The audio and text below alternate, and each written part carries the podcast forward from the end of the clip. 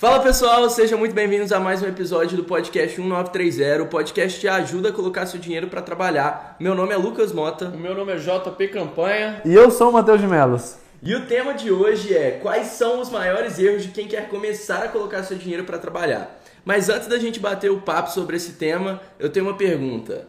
Código Investidor, que cara de morto é essa? Bom, vamos lá. Quem tá vendo no YouTube tá vendo. Quem tá só escutando no Spotify não tá sacando. A cara tá muito de morto. Quem tá escutando tá muito de morto. Mas é o seguinte, eu tô virado faz que 36 horas que eu não durmo, então é, é o seguinte, ontem eu saí de festa, é, por mais que eu seja disciplinado, de vez em quando eu saio de festa, e eu não eu cheguei 7 horas da manhã e o podcast é 10 horas da manhã, então se eu dormisse ia fuder, então eu virei. E tô aqui morto, mas eu vou dar o meu melhor, porque energia nunca falta. Mas valeu a pena? Ó, mano, eu acho que sair de vez em quando é bom pra abrir a cabeça. Eu tenho muito medo de ficar com síndrome de burnout de novo, que me deu uma vez. Foi a pior coisa que tem, é tipo, sobrecarga e tudo mais. Então, eu senti que eu tava tendo já síndrome de burnout de novo, ia começar a ter, e eu falei, não, não, preciso fazer alguma coisa pra para sair do, da rotina. Eu não posso ficar muito só no só trabalhando não, é meio meio ruim, meio pai. Mas e aí, me conta a sua noite então. Como é que foi? Foi um rolezão? Pegou não. alguém? Como é que foi? Ó, explanando de nós fizeram. Minha mãe escuta todos os podcasts. minha mãe é meu. Um beijo pra dona Ludmilla. É, minha mãe é o meu maior cliente, como que fala? Usuário? Fã. Fã, fã. É, eu, tô, eu tô virado. Se, se, alguém tá escutando, me perdoe porque eu tô virado. É, usuário, eu sou o crack. Usuário. o... Usuário. O... Não, a gente foi de boa, a gente tava sem fazer nada aqui no Seis Pistas, no Vila da Serra, a gente falou... Ah, velho, vamos, vamos pegar um carro hoje pra dar uma volta? Porque, pra quem não sabe, eu não tenho carro, eu só fico com o carro alugado. E a gente Falou, ah, vamos, vamos lá localiza pra ver que carro tem. Aí tinha lá a Mercedes. Não, não, não, mas calma aí. Eu sei que não é de Belo Horizonte, você não tá entendendo. Essa localiza que ele foi é no aeroporto. O aeroporto daqui do Vila da Serra deve ser uma hora de distância. 40 minutos de noite, é, mas quando você vai de dia com trânsito é duas horas. É muito longe. É tipo muito longe. É 40 quilômetros. É, é um pouco mais de 40, eu acho. Um pouco mais de 40. Tipo, e a festa era aqui perto do Vila da Serra. A festa era aqui do lado. É, então. Ou seja, ele foi até. Ele andou 40 km pra ir, alugou o carro, voltou 40 km e foi. Eu rodei 100 km, tipo, de ida e volta, só pra ficar com o carro. você foi de Uber? Fui de Uber, chamei o Uber Black. Foi 126 reais, velho. Caríssimo esse Uber. E eu fui de Uber, peguei o carro. Qual era o Uber Black? Que era. Que Chevrolet Tracker, velho. É o mó, mó paia, né? Tipo, os Uber Black tem esse erro quando vem esses Chevrolets ruim, essas. Não, Nissan Kicks, Nissan Kicks tem muito Uber não, Black. O Tracker novo não é ruim, não, pô. Mano, é confortável, mas quando você pede um Black, você espera um Corolla, velho. Uma. eu, um Civicão. É, mano, quando eu peço um Black, eu, eu espero. Um você Corolla. imagina o Corolla? Eu imagino o Corolla com um vidro fechado e com ar-condicionado gelado lá dentro. E já veio pra mim o Uber Black que tava com vidro aberto, calorão, que era a mesma coisa do Uber X. E, e, é isso, o rolê a gente foi, tava aqui no Seis Pistas, rodamos 100 km só pra pegar carro, pra ficar dando voltas por aí. A gente foi num show de tal de Lennon, L7. É o famoso. Eu não conhecia ele, não, e eu fiquei sabendo, claro tipo, eu fiquei sabendo que ele tem aquela música famosa, a cara do é, Freio da Blazer. A única coisa que eu sabia. A cara da, da Razer. a única música que foi a primeira, depois ele começou a tocar um monte que eu nunca ouvi falar é e, e, todo mundo tava lá tirando foto dele e tudo mais. E eu não tava nem sabendo, eu tava super cansado, fui para trás ficar sentado. Eu fiquei sentado a noite toda, praticamente. Meio pai esse rolê. Mas você não respondeu, você pegou alguém? Ah! a mãe vai ouvir, a mãe. Informações é. Eu entendi que você tá fugindo da pergunta. Tem coisas que você não pode falar pro frente da sua mãe. Um beijo, mãe. Mas pegou sim. Então vamos começar o podcast. Vamos lá. Só, só, esse foi o aviso inicial. A gente tá virado. A gente é muita é, gente, só você tá virado. Eu estou virado. Alguma resposta pode falhar. Igual agora eu não tava sabendo falar a palavra fã. É, pode ser que aconteça alguma coisa de eu não lembrar de uma palavra. Se bugar, né? Bugar, mas vamos com tudo que esse podcast promete. É, mas essa semana foi esquisita, hein? Eu fui disciplinado aqui com a minha academia e você foi pra rolê. Cara, eu tô deixando de comer McDonald's. Eu falei, eu nunca mais vou comer McDonald's. Talvez outra vez eu coma Mas Nunca mais é o caralho. Mas lógico que você vai comer. Nunca mais é um exagero. Mas eu juro pra você que eu não quero mais comer McDonald's. Eu garrei ódio, velho. Não sei porquê. Mas eu falei, caramba, não faz sentido. Eu tá treinando que nem atleta, assim, me matando nos treinos de corrida e tá me alimentando igual a um obeso, velho. Isso não combina. Tá certo. Da próxima vez você come Não, é. Burger King. Com- Não, não, eu tô comendo uma mar- marmita fit, que o meu personal trainer disse que é bom. Não é campanha. É verdade. É. Eu comecei a treinar com campanha e perdi 2 quilos. Demorou cerca de 5 meses pra entender que tinha que comer direito. Foi mais ou menos cinco meses mesmo, velho. Agora que eu tava pensando, foi mais ou menos isso. Pois é. Foi. Até você fuder seu corpo todo, agora Até tá fudido. Agora, agora Suas que não tem mais. tão- É, agora que não tem mais nenhum órgão. Ah, agora dá. Não, mas vamos, vamos começar com o conteúdo então. Então vamos, quais são os maiores erros de quem quer começar a colocar seu dinheiro para trabalhar? Vamos lá, pra gente começar a bater nesse papo, eu quero entender se você já cometeu algum desses erros e se esses erros, é, algum deles ainda tá até hoje que você quer corrigir, como que é pro seu código? É, vamos lá. Se eu já cometi algum erro nos investimentos, eu acho que não existiria a pessoa que nunca cometeu nenhum erro nos investimentos. Tipo, Não, mas, é, mas, é, mas isso é verdade. Todo mundo com certeza já cometeu erro, independente. O Warren Buffett já cometeu erros. Eu Ele não. já falou isso, né, algumas vezes. Exato. Todos, todos, todo mundo já cometeu. Então, Inclusive, o Warren Buffett, fa- falando agora dele, é, ele, a o primeiro investimento que, fez, que ele fez na vida, ele, ele considera que foi um dos maiores erros que ele cometeu e aquilo serviu de muito aprendizado para ele. Como que é a história do primeiro investimento do Warren Buffett? Ele basicamente, ele visita, um dos sonhos do Warren Buffett, ele, o pai dele sempre foi corretor de bolsa de valores e tudo mais. E tinha uma corretora própria. Ele foi para Nova York, quando ele cumpriu acho que 11 anos, ele pediu uma viagem para Nova York pro pai dele. E ele foi para Nova York, conheceu lá a bolsa e tudo mais, e ele foi e comprou algumas ações de não sei lá que empresa por 13 reais. E comprou uma para a irmã dele também. 13 dólares. 13, 13, 13 dólares. É, daí esse investimento, é, ele caiu para uns 9 dólares, 8 dólares, ele começou a ficar com muito medo, ficar super desesperado e não sei o que, e ficou ansioso, e como ele tinha investido o dinheiro da irmã dele, é, ele começou a ficar muito mais preocupado também, e esses 13 dólares estava desvalorizado, não sei o que.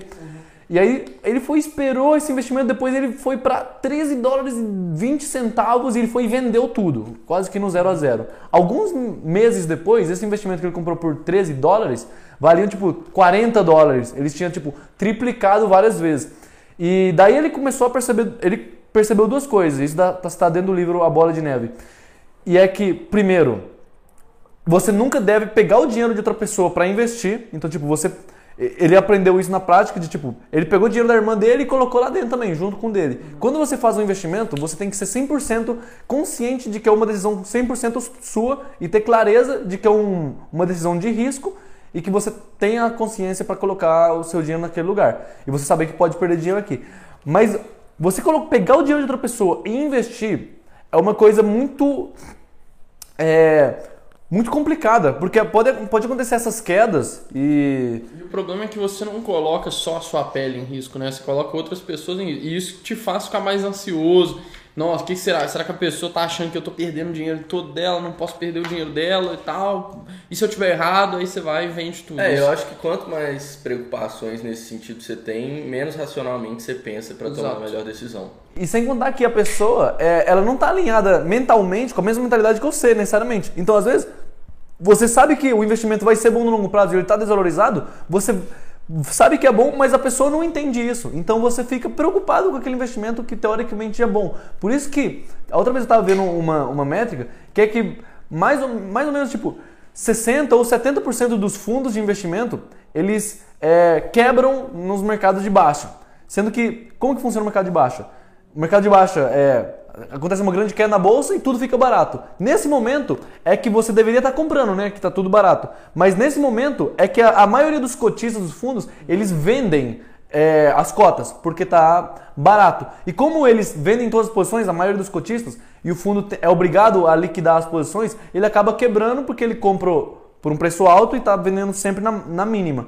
Então isso acaba atrapalhando quando você vai pegar o dinheiro de outra pessoa para investir. Então isso é uma coisa que o Warren Buffett aprendeu. E a segunda grande lição é que o, um dos maiores erros de um investimento é você focar só no curto prazo, que ele aprendeu isso daí. Porque ele ficou super acompanhando a cotação de curto prazo, que estava caindo muito, é, caindo assim um pouquinho. Ele ficou super com medo e tudo mais, deixou emoções entrar ali dentro do, do, da- do racional, que é outra coisa que a gente vai falar que é um erro. E ele acabou focando no curto prazo, vendendo ali rápido e não esperou que depois esse investimento tivesse virado e dado lucro para ele. Então, tipo, foi uma lição que eu sempre acho que é bom você aprender com, com o erro de outras pessoas. E lá fala que foi um dos maiores erros que ele cometeu na vida. Então eu falo, caramba, se é um dos maiores erros que ele cometeu na vida, eu não preciso então passar por esse mesmo erro para aprender. Eu posso aprender com esse erro dele É para isso que eu ia falar. É, o problema não é cometer o erro, o problema é cometer o erro, ver que você cometeu o erro e não aprender nada disso, né? E continuar cometendo, né? O que a gente fala, errar é humano, mas persistir no erro é burrice. Então, tipo, você vai cometer, você tem que ter isso em mente, você vai errar, não, é, tipo assim, você vai errar. Independente do tanto que você estude, você se dedique, você vai errar. Só que o negócio é, errou, olha por que, que você errou, o que, que tá te fazendo deixar desse jeito e muda. Eu acho que principalmente assim, quando você começa a ver conteúdo relacionado a investimentos mais recentemente, então não tem muito tempo que você tem familiaridade com isso, mesmo que você já tenha ouvido, ah, o caminho vai ser a longo prazo, ah, o, os investimentos eles não dão resultado imediato e tudo mais, e eles vão ter uma rentabilidade maior se for longo prazo, eu acho que as pessoas, todas as vezes que elas forem começar a investir, elas vão ter uma ansiedade muito grande. Então é uma ansiedade de você estar olhando ali todo dia, ah, cresceu um pouquinho, ah, caiu já.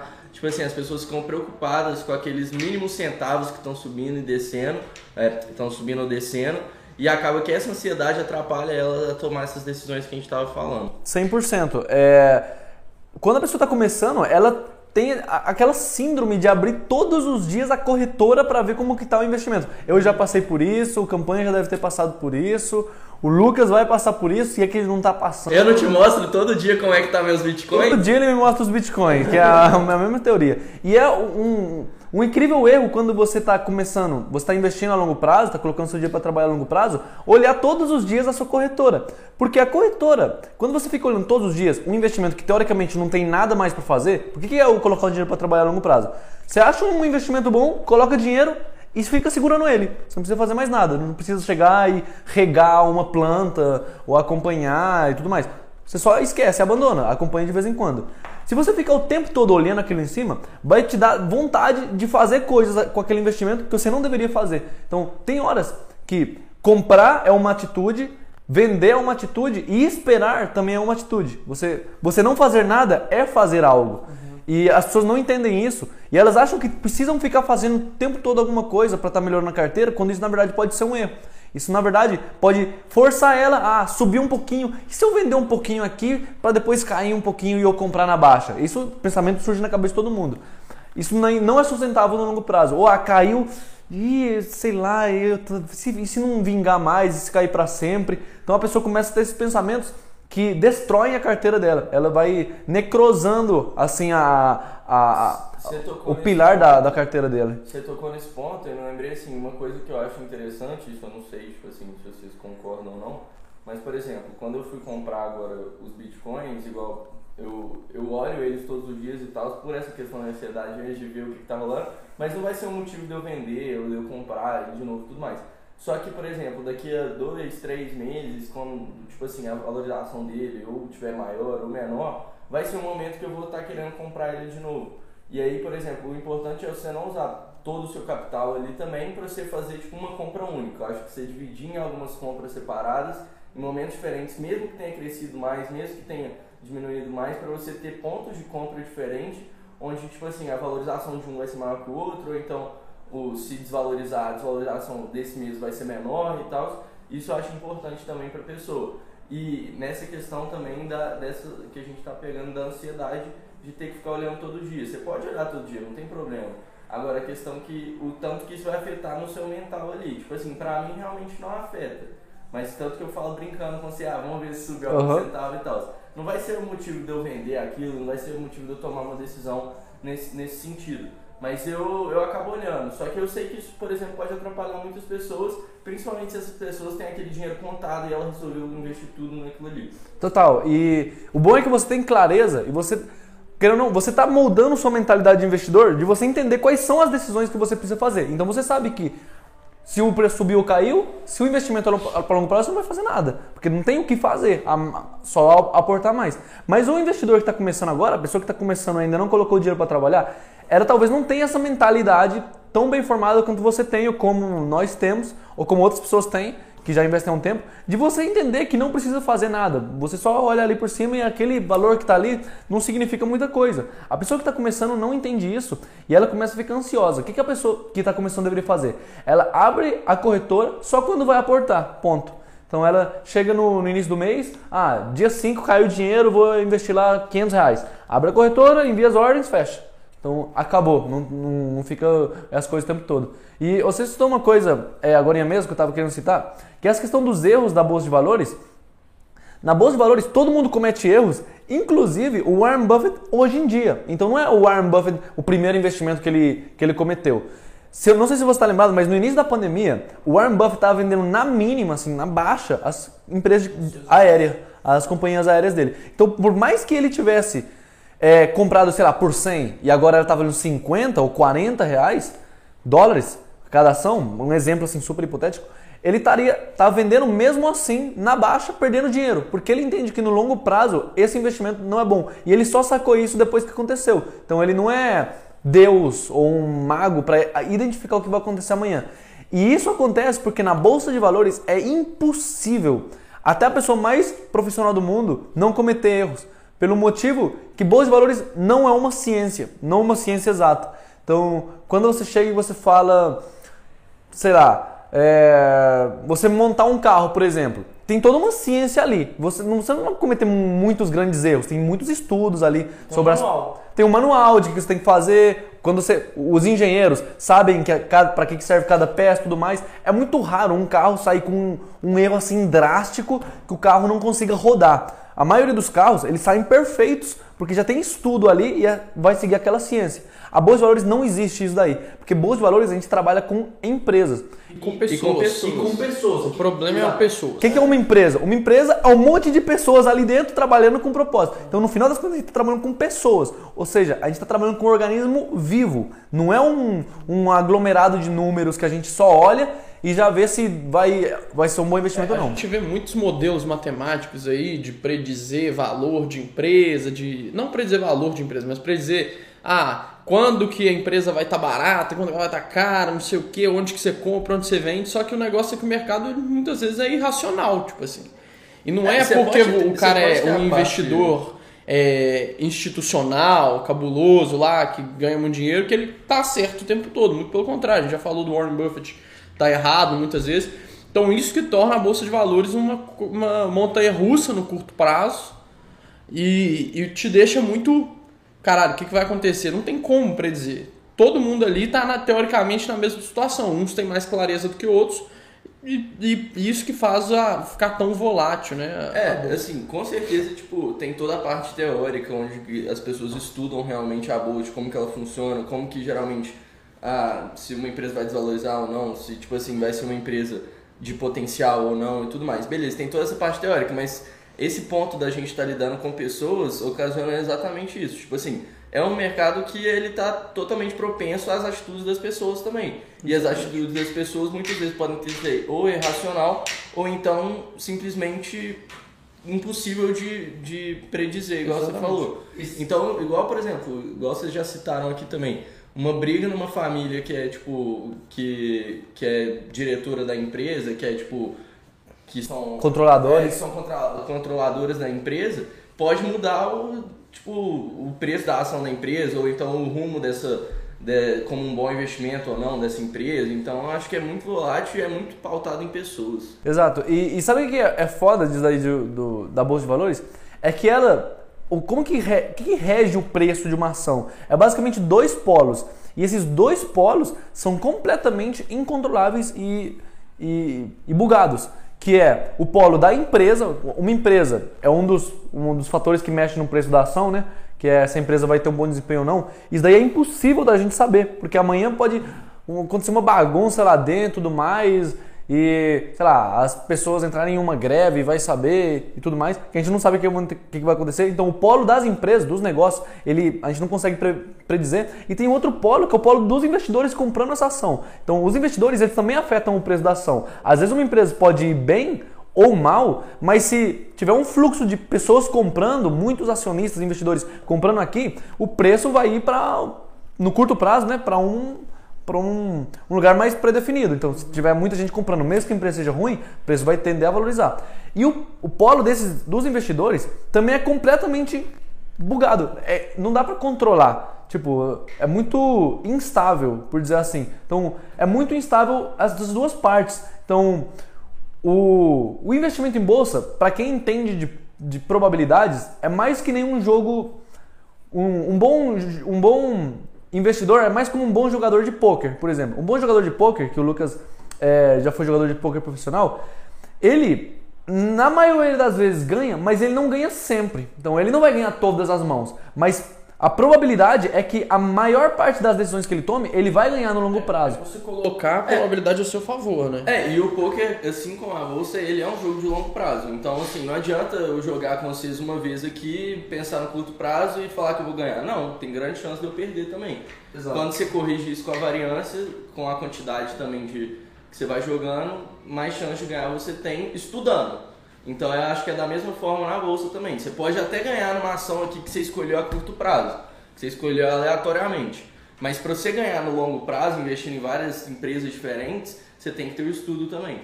Exato. E tipo, é, é diferente de, por exemplo, o, o poker, que é mais um jogo de probabilidades, é, que você não tem tanto controle sobre a situação.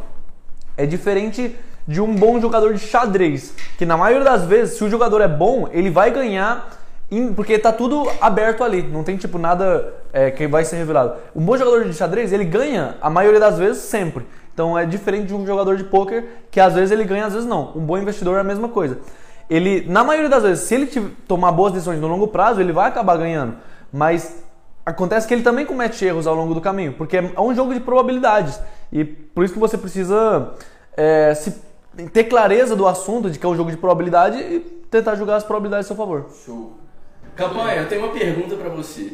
Ah, bem. O que, que você acha? Você acha que os erros na bolsa que a gente citou aqui, que eles podem acontecer tanto pela ansiedade, tanto por não estudar e tipo investir na coisa errada, vender mais cedo do que deveria, comprar onde não deveria, esses erros podem te tirar do jogo? Podem, mas não deveriam. é o negócio, né? Os erros podem, podem sim te tirar do jogo, só que eles não deveriam, né? A gente fala aqui muito de diversificação, a gente fala que a gente tem que deixar o patrimônio diversificado em diversos, em diversos ativos e não só ativos mesmo, mas também classes de ativos, né? É, e é isso que faz com que você não entre no risco da ruína, né? Que é o que, o que a gente chama de o risco de realmente, efetivamente, te tirar do jogo. Você tem que, a gente já falou isso agora também, né? Você tem que entender e ter clareza muito grande ali de que você está colocando dinheiro e você está assumindo o risco daquele ativo em específico. Ah, eu coloquei aqui, eu sei qual é o risco, mas eu acho que a relação risco-retorno vale a pena. Beleza. Agora, o problema é que você não pode colocar todos os ovos dentro da mesma cesta, né? Porque se essa cesta cai, você perde todos os ovos. Simplesmente isso. Então, é, eu, eu, existem sim erros que podem te tirar do jogo, como a própria falta de diversificação. É um dos principais erros aí que pode te tirar do jogo. Mas não deveria existir, né? Exato. O.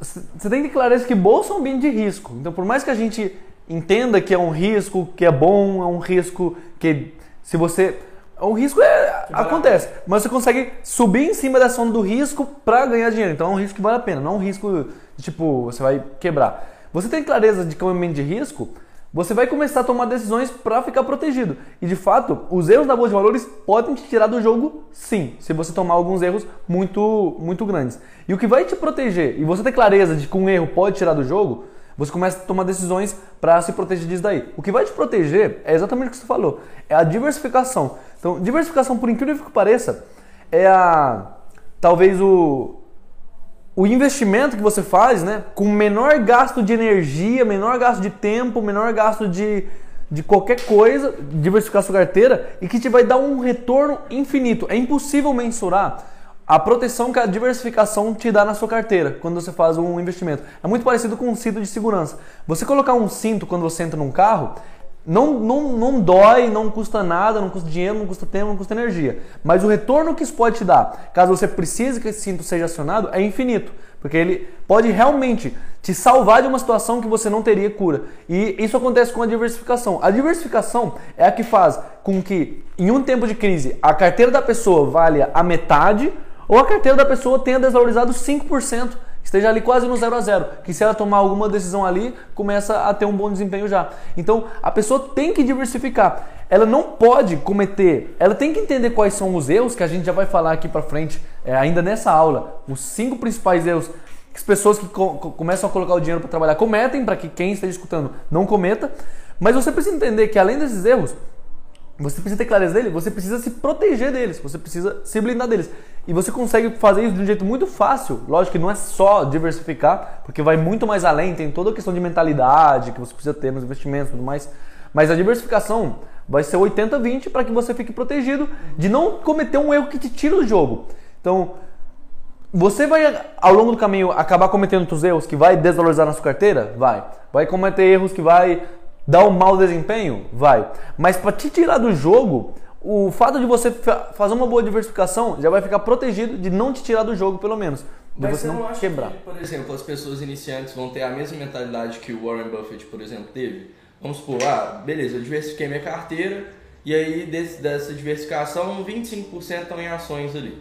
Desses 25% que estão em ações individuais, de empresas e tudo mais, beleza, eu perdi 10% disso. É, e aí no- na minha carteira total e tal, eu perdi 10%, tá? Um exemplo assim. Da minha carteira total eu perdi 10%. Você não acha que a galera vai ter assim, esse, assim, isso na cabeça igual o Warren Buffett fez? Eu quero recuperar esse 10% e sair disso aqui. o investidor iniciante vai, vai recuperar. E aí, além da diversificação, é que a gente precisa. Porque são, são tipo camadas né, de, de erros.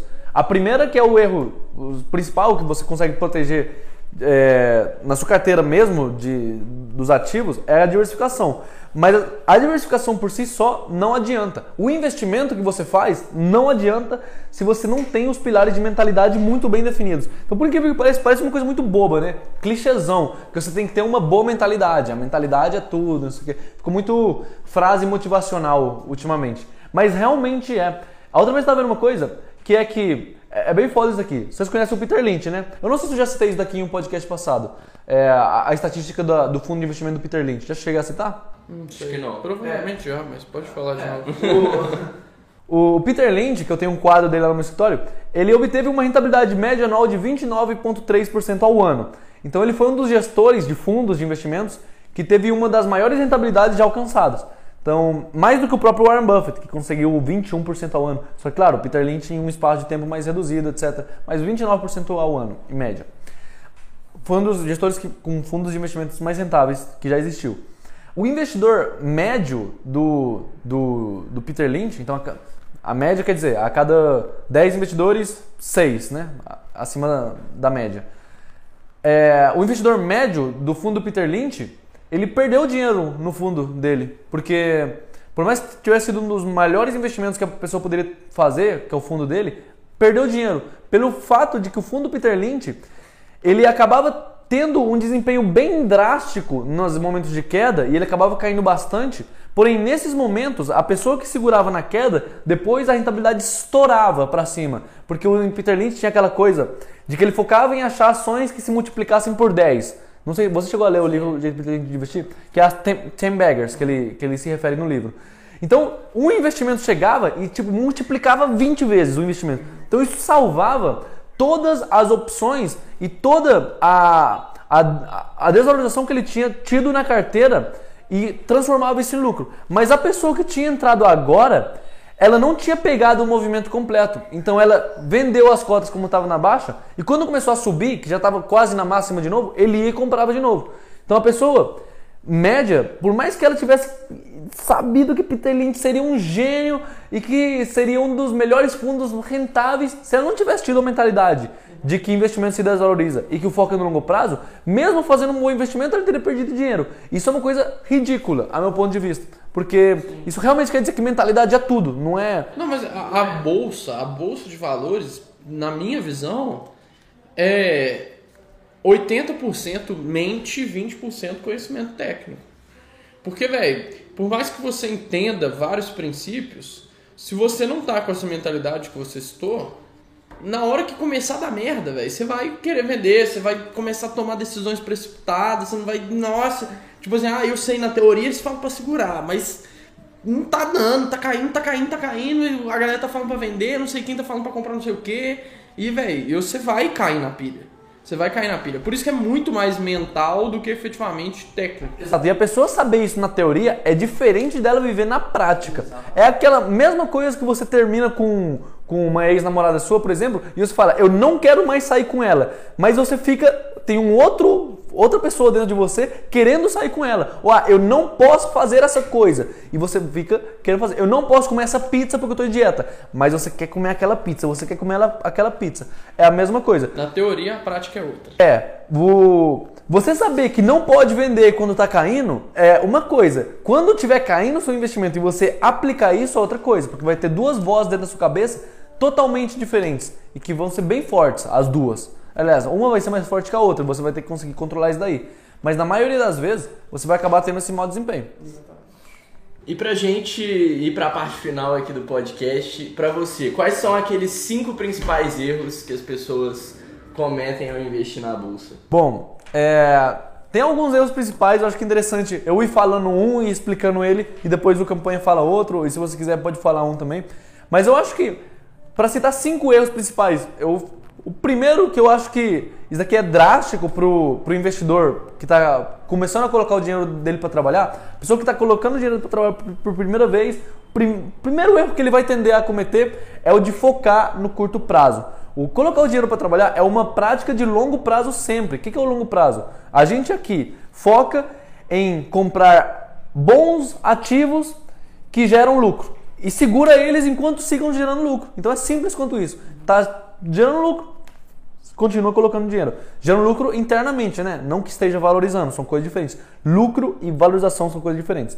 Pode estar gerando lucro e desvalorizando, mas mesmo assim, como está gerando lucro, a gente coloca o dinheiro para trabalhar focando a longo prazo, sai que é, investindo nisso daí. Então, quem coloca o dinheiro para trabalhar a longo prazo, olha muito mais o fundamento daquele ativo, o valor que ele tem, do que ficar apenas olhando o preço dele. Então, ficar olhando a oscilação, a cotação. Já a pessoa que foca no curto prazo fica totalmente viciada na oscilação e na cotação daquele investimento e vai fazer que ela acabe vendendo em horas que não deve vender, comprando em horas que não deve comprar e agindo de forma totalmente errada, vai desregular a carteira dela, a carteira dela vai ficar totalmente bugada, por dizer assim, vai ficar 100% estragada, vai perder sua estrutura, porque a pessoa ficar tomando decisões de curto prazo, de comprar um pouquinho disso daqui, vender um pouquinho disso dali e tudo mais, não vai trazer uma consistência sólida para sua carteira no longo prazo. Então, eu acho que o primeiro erro da pessoa é focar no curto prazo. Você nunca deve colocar o dinheiro para trabalhar a curto prazo. Isso não existe. Nada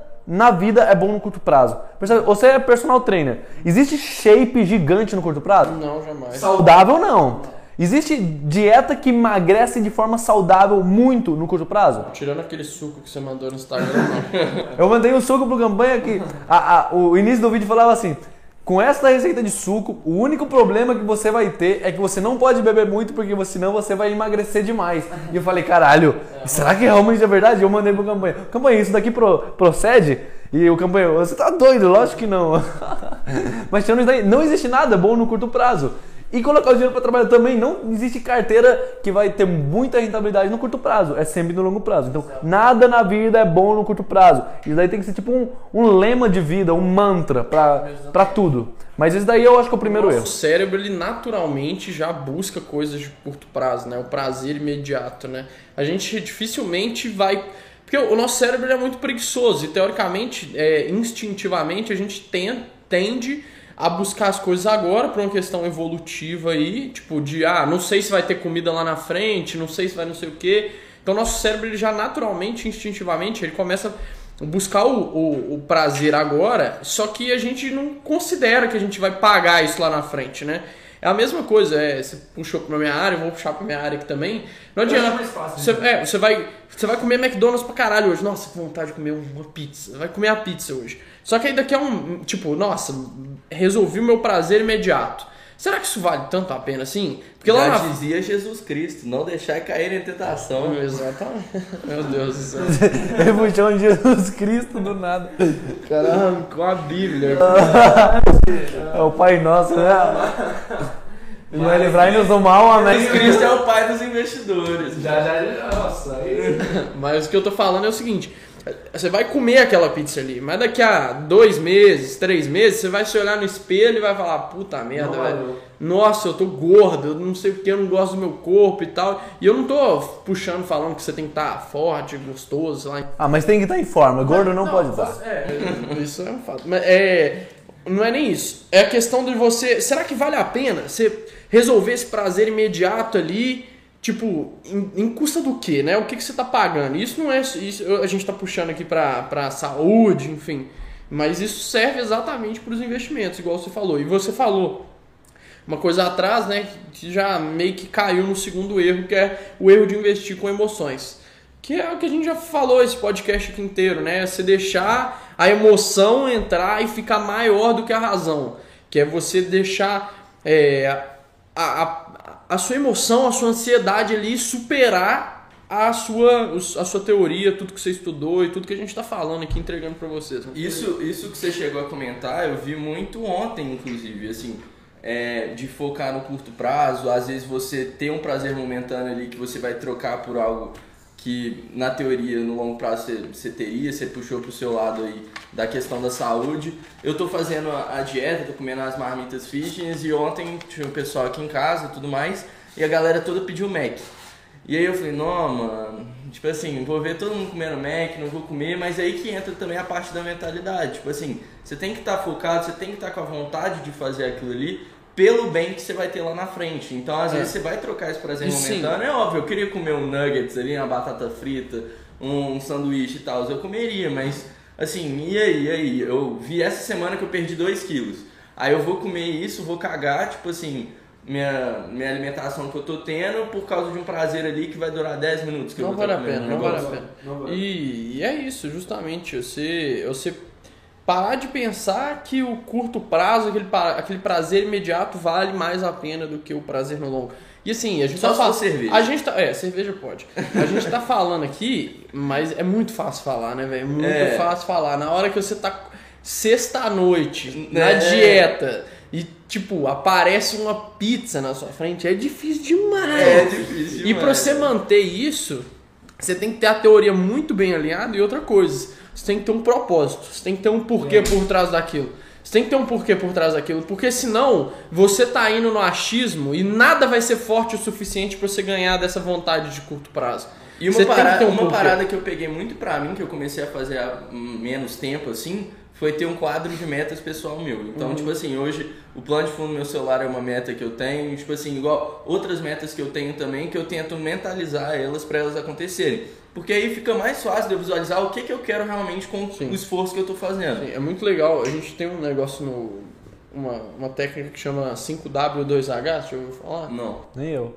5W2H é tipo assim, é, é muito simples, é, o nome é mais bonitinho do que realmente é.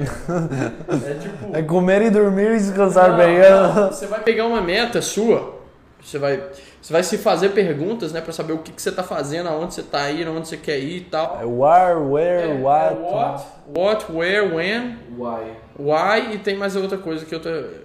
Tem outra. Who? Who? Não, how. How? How, não, how, mas é tem o H. how, mas tem o é how, H. tem, ah, enfim, são 5 W, onde, quando, O 2H deve ser o how. onde, quando, quem, é, Here, how? com- como, enfim. Ah, É isso, foda-se. Não- Ou seja, você tá explicando Pesquisa- o trem que você não sabe. Não, não, eu esqueci, cara. Pe- pesqui- Ó, ó, www.google.com.br, dá- aí você escreve 5W2H, acabou. Você vai descobrir lá, é um esqueminha. Você vai se fazer, vai, você vai colocar a sua meta e vai colocar isso. Responder todas as perguntas. Quando, quando, como, onde, quem, ah, como. Não, e é muito importante, além de você ter a meta, igual você falou aí, você ter a data pra você cumprir essa meta. Senão ela fica muito no descaso, assim, É. Tem um- ah, beleza, eu preciso emagrecer. Mas você precisa emagrecer até quando? Até 4 Tem um- anos? Então não precisa começar agora. Exato. Entendeu? Não tem esse Eu imediatismo. não tô lembrando agora quem que começar. fala isso. Se não me engano, eu acho que é o Kobe Bryant que fala que é Dreams without goals are just dreams. Já viu isso? Uhum. Mas traduz aí pra quem não. É que eu buguei. Eu não tô conseguindo traduzir. É, seria basicamente que sonhos sem metas são apenas sonhos. Que é aquele negócio, é, é muito fácil você sonhar, caralho, eu preciso ter uma Lamborghini. Nossa, meu sonho é ter uma Lamborghini, morar não sei aonde, viajar o mundo. Beleza, mas tá, e qual que é a sua próxima meta? Porque tem uma certa escada pra você subir. Se você só sonhar, você não vai chegar em lugar nenhum, né? Exato. E esse daí seria o segundo grande erro, que é você investir. Kobe Bryant que fala isso, eu tenho certeza. É alguém, é alguém. é o Einstein. Tá entre Kobe Bryant e, de, e Denzel Washington. Jesus e Jesus Cristo. Pode ser que Jesus tenha falado isso na Bíblia em algum ponto. Mas então o segundo grande erro é, da pessoa que está começando a colocar o dinheiro para trabalhar agora é investir com emoções. Que é, no caso, a pessoa investir com medo ou com ganância, né? Nenhum das duas são boas. Ganância não é bom, porque por mais que você pessoas ah, ganância eu vou ganhar muito. Ganância e ambição são coisas diferentes. Ganância na bolsa de valores vai te fazer você perder dinheiro no longo prazo. A ambição pode ir para dois lados, né? Ganância ou só simplesmente a ambição. Você, você ser muito ambicioso pode te levar à ganância. Pode. E o, a questão da ganância é você querer de forma. de qualquer forma ganhar dinheiro com aquilo de forma Seja intensa. lícito ou não, É, seja. E tipo, investir com emoções é um é o segundo grande erro. O primeiro deles é focar no curto prazo, o segundo é investir com emoções. Você queria citar algum terceiro erro que é um possível pessoa que está começando a colocar o dinheiro para trabalhar comete? Eu acho que o que a gente já falou aqui no podcast da falta de paciência dessas A pessoas. falta de paciência ela é, ela é muito parecida com focar no curto prazo. É. É a mesma coisa, na verdade. Eu acho que não, porque Mas eu acho que a ansiedade, a ansiedade também bate nessa questão. Tipo assim, você, você ter a falta de paciência, às vezes isso, isso já é de você mesmo. Assim, às vezes não isso nos investimentos, mas isso já é natural de você, de não ter paciência para as coisas acontecerem, não ter paciência para as suas metas, não terem disciplina para as coisas acontecerem. Então acho que tipo, vai um pouco além de só focar no curto prazo também. Eu acho que a falta de paciência é diferente do focar no curto prazo, porque quando você foca no curto prazo, você tipo só se cega para qual é a decisão que eu vou tomar agora para eu fazer retorno. o melhor retorno agora. A falta de paciência é você não conseguir, você saber que tem que esperar e você não conseguir não fazer nada, você não conseguir esperar, você fica meio que querendo fazer, cadê o lucro, cadê o retorno, cadê, não tô ficando rico. Então é, é esse problema. E a falta de paciência, eu acho que você precisa entender que o investimento, você, o investimento, velho, se teve uma coisa que a natureza criou que falou o investimento será exatamente igual, é as sementes, velho. Tipo, uma planta de uma árvore, você coloca, se você não tiver paciência, ela não tá nem aí com você. Ela não vai crescer amanhã e não vai dar frutos amanhã. Tive- Ela tem um tempo. Eu tive uma experiência dessa essa semana, inclusive na empresa. Uma, uma funcionária lá que trabalhava com a gente, ela acabou saindo. E eu acho que é exatamente essa questão de focar no curto prazo e da paciência que fizeram ela sair. Porque, tipo assim, querendo ou não, ela tinha várias oportunidades de crescer lá dentro e ela trocou de emprego por causa de 200 reais.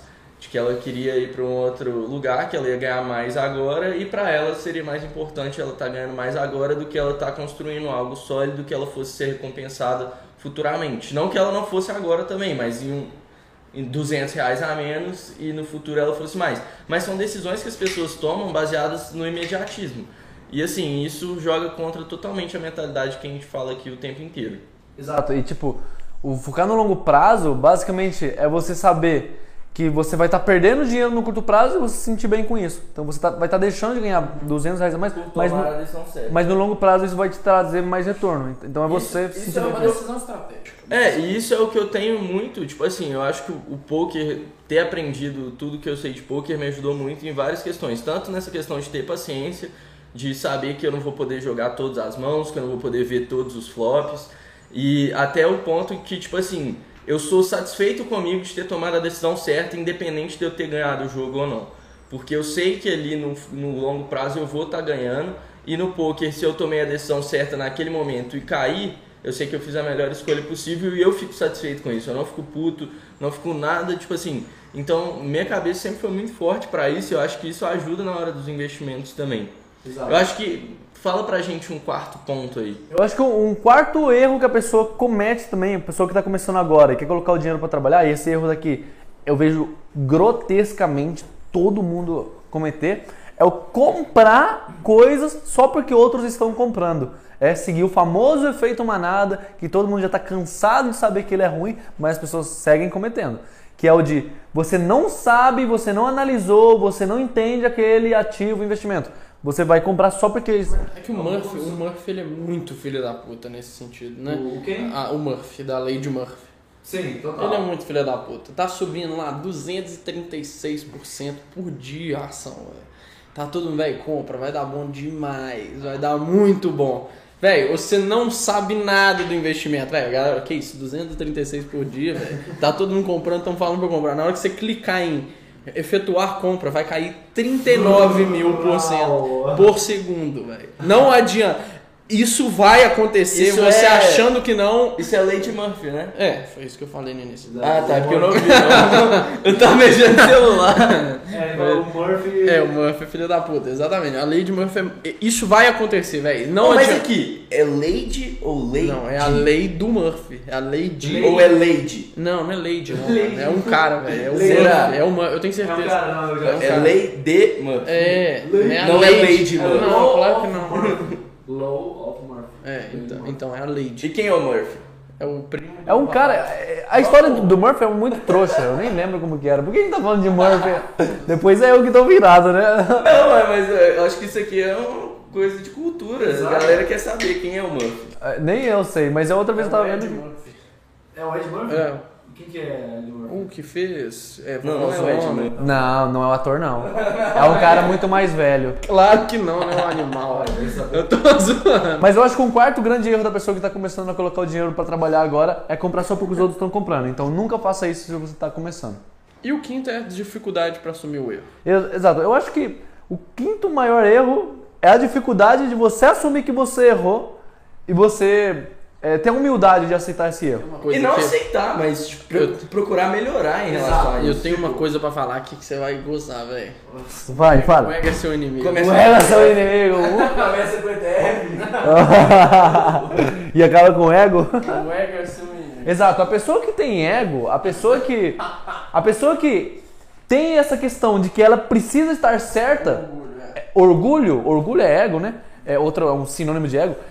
É, ela nunca vai conseguir evoluir na bolsa de valores, porque se a gente já falou que a bolsa de valores é uma escadinha que você vai cometendo erros, vai aprendendo e vai subindo de nível para nunca mais cometer esse erro, não da mesma forma, né? Talvez você cometa de outras formas. E é uma escadinha que você vai assumindo o erro, você esse erro vira um bloco e você pisa em cima e vai só aumentando de nível.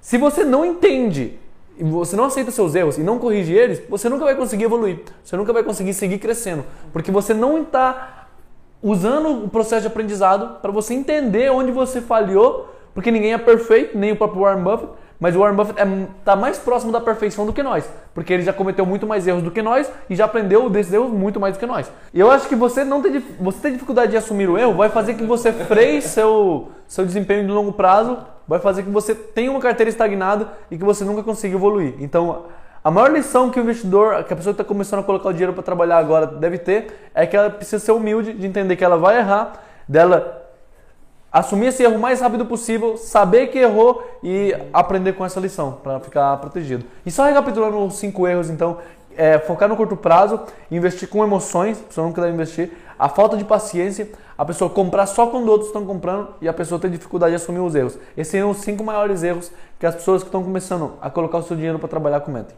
E assim a gente vai finalizando mais uma edição do podcast 1930. Essa edição aqui eu gostei demais, particularmente. Acho que deu pra bater um papo bem legal, inclusive sobre a vida de ontem do Venezuela. Do que, que ele Que às vezes é melhor nem, nem, ele nem comentar, aqui- né? Que ele chegou aqui 8 horas da manhã. E se você ainda não viu nossos outros podcasts, acompanhe os episódios anteriores que tem muito conteúdo bacana para vocês estarem é, ouvindo ou assistindo, caso vocês estejam no YouTube. Meu Instagram é arroba lucasmota com KZ. Meu Instagram é arroba jpcampanha. E o meu é arroba código investidor. E assim a gente finaliza mais um podcast. Lembre sempre de compartilhar esse episódio com todos os seus amigos. Nós estamos disponíveis em todas as plataformas digitais. e até a próxima. Até mais. Falou!